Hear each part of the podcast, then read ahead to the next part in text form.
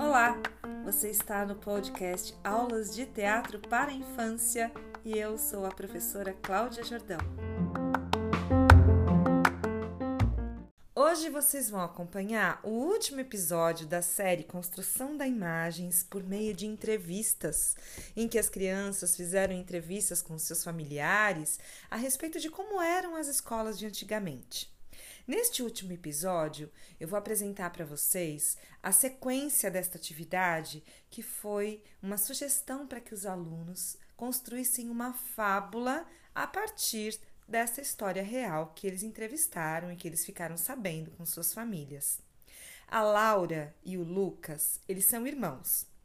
O Lucas entrevistou ao pai, que contou como era a escola dele de antigamente, e a Laura entrevistou a mãe. Curiosamente, os dois fizeram um recorte da entrevista para criar uma fábula, ou melhor, para transformar este recorte numa história a partir do Era uma Vez. Vamos ver como ficou?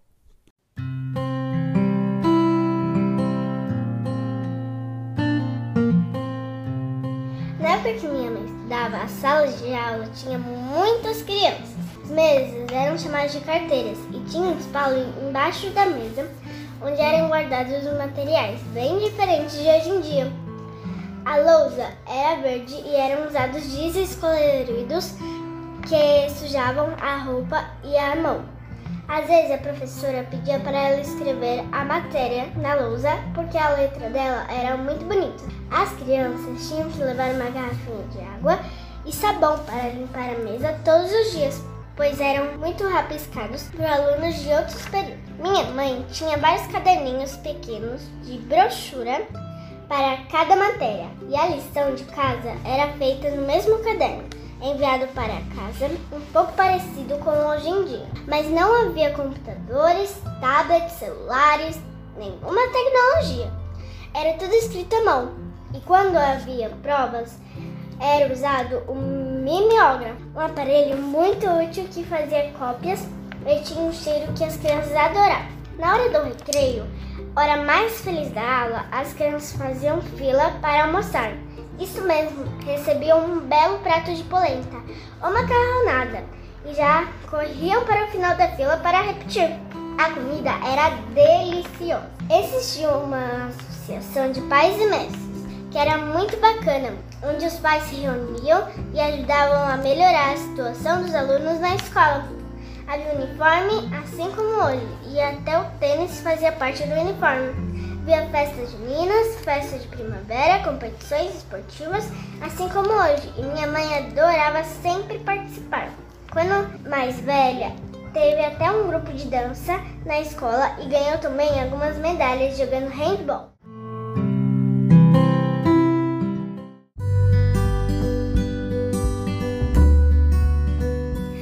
Quando meu pai tinha a minha idade, ele estudava em uma escola pública. Essa escola era muito grande e tinha alunos desde a pré-escola até o terceiro ano do colegial, que hoje é chamado de ensino médio. Na sala dele tinham muitos alunos, mais ou menos umas 30 crianças, e as carteiras eram individuais de madeira, bem grossa e pesada, e tinham um espaço embaixo para guardar os materiais, bem diferente de hoje em dia. A lousa era verde, chamada de quadro negro, e a professora usava giz de várias cores, branco, azul, rosa. E meu pai tinha que copiar muita lição no caderno. O uniforme era obrigatório na época e era apenas uma camiseta branca com o símbolo da escola bem no meio dela. No recreio, a escola servia comida que eles chamavam de merenda.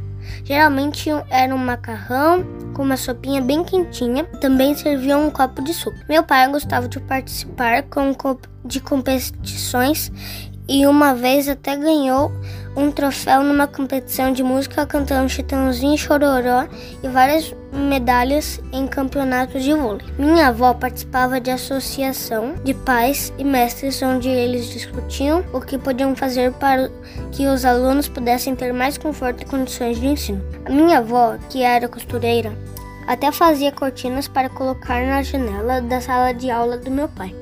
Meu pai disse que para ele os professores eram como super-heróis que o ajudavam a ter cada vez mais conhecimento e por isso tinham que ser muito respeitados e que eu tenho que fazer o mesmo com os meus professores.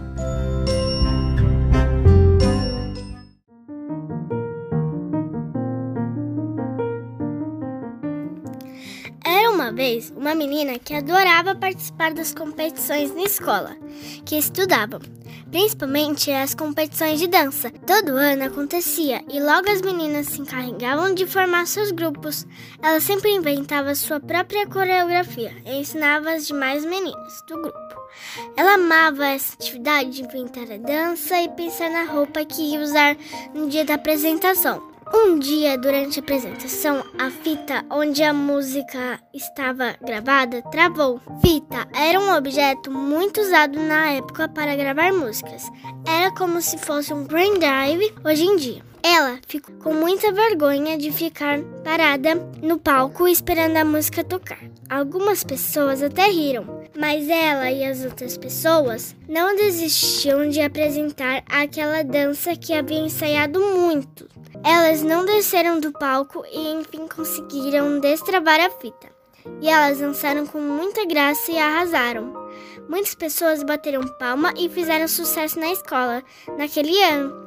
Foram muito marcantes para ela e para todas que fizeram do grupo até hoje. Ela lembra e ri e se orgulha de não ter descido do palco naquele dia.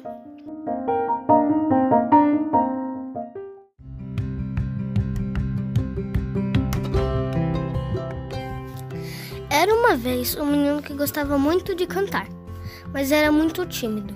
Um certo dia, na escola onde ele estudava, abriram inscrição para uma competição de música. Ele voltou para casa todo feliz e contou a novidade à sua mãe, que logo o incentivou a participar. Apesar de sua timidez, sua mãe fez de tudo para convencê-lo e até comprou roupas iguais aos dos cantores sertanejos da época. Ele ficou todo feliz e encarou o desafio. Escolheu a música que mais gostava da dupla Chitãozinho e Chororó e no dia da competição foi tomado pela coragem e subiu ao palco quando mencionaram seu nome. Contou da forma mais bonita que podia para encher sua mãe de orgulho. No final, foi o campeão daquela competição e ganhou um lindo troféu de recordação que deixou por vários anos exposto na sala de sua casa. Eu adorei acompanhar essas histórias do Lucas e da Laura a respeito das escolas de seus pais. Eu também me encontrei nessas histórias porque esta era uma realidade da minha infância e da minha adolescência. Eu não sei se a Laura e o Lucas já conheciam essas histórias sobre a música que o pai cantou na escola, sobre o concurso de danças que a mãe participou. Mas para além de uma construção da imagem a partir das descrições narradas nessas entrevistas, o que essa atividade proporcionou foi uma aproximação das crianças com suas famílias para que conversassem sobre como era nesse tempo de infância, nesse tempo de adolescência, as escolas e as atividades realizadas. Eu tenho certeza que os desdobramentos desta atividade atingiram afetos e relações que estão para além daquilo que a proposta tinha efetivamente como objetivo.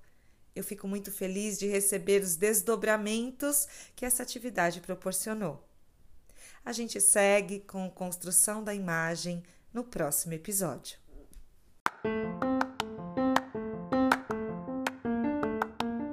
Este é o podcast Aulas de Teatro para Infância. Eu sou Cláudia Jordão e a gente se encontra no próximo episódio.